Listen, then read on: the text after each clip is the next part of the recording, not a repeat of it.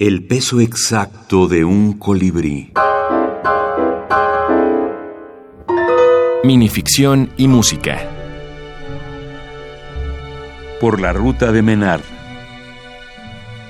Así como Borges descubrió que Pierre Menard había sido el autor de Don Quijote, al seguir documentada y apasionadamente los pasos dados por el precursor, el chelista Jorge Luis Quijano se supo el creador de la gran obra que habrá de inmortalizarlo cuando con el chelo a cuestas un buen día llegó hasta el Valle de los Ecos, paraje visitado con frecuencia por Menard, por cierto.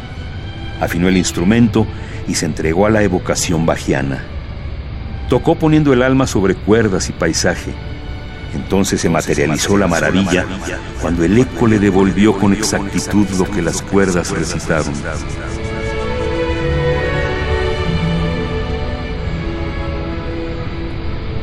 Era como un dictado poderoso que retornaba del fondo del valle. Una vez que Quijano hubo anotado aquella música sublime en el papel pautado, supo que había alcanzado por fin la ansiada inmortalidad, pues acababa de componer para los siglos el aria para la cuerda de sol de Juan Sebastián Bach.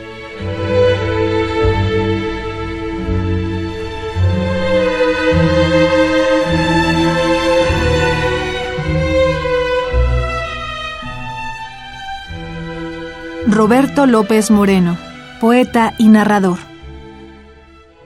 Bueno, la, brevedad.